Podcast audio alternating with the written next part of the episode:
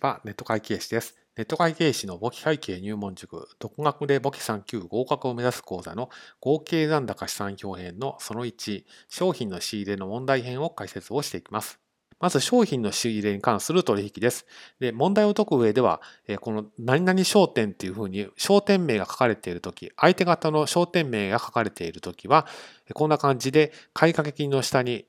どこどこ商店っていうふうに書いておきます。そうすることで最終的に買掛金明細表とか売掛金明細表とかそういった明細表を作るときに作りやすくなるからです。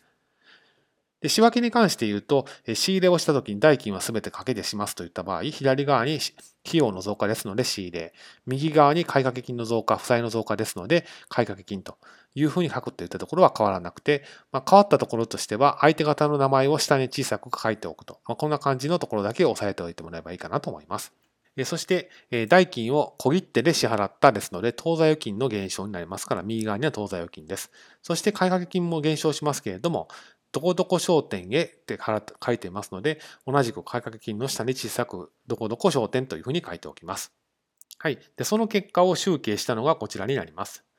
感情へ転記していくわけなんですけれども、このアンダーラインが引いてあるところは、え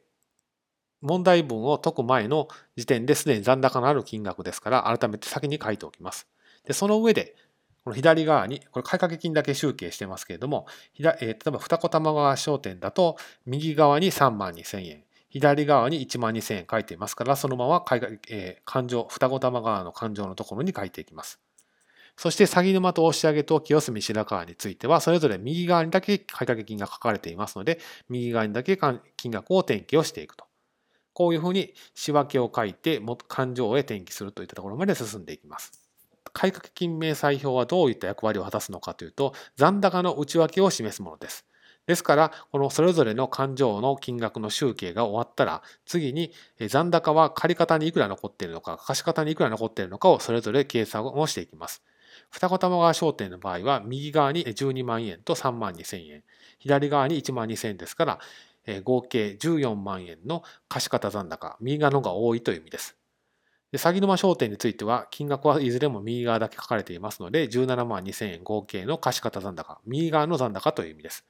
押上商店も20万円と1万6000円は両方とも右側に書かれていますから、21万6000円の貸方残高、右側の残高という意味です。そして清澄白河商店も22万円と1万5000円の右側ですから、23万5000円の貸方残高が、これ右側の残高という意味になります。ですから、この4つの商店の合計金額が買掛金の残高と一致すると、そういう関係になります。そして、合計残高表への記入をしていきます。まず、貸方の金額の合計金額をこのままそれぞれ、え全部集計をして、合計残高資産表の貸方合計欄に書きます。二子玉川、押上、鷺沼、清澄白河、それぞれの商店の右側、貸方残高の金額の、貸方の金額の合計になります。そして、一方、左側に書かれているのは二子玉川だけですので、この1万2000円を借方合計欄に書きます。そして、貸方の合計が77万5000円なのに対して、借方の合計は1万2000円ですので、差し引き76万3000円は貸方残高ですよというふうに書きます。こういうふうにして合計残高資産表を書いていきます。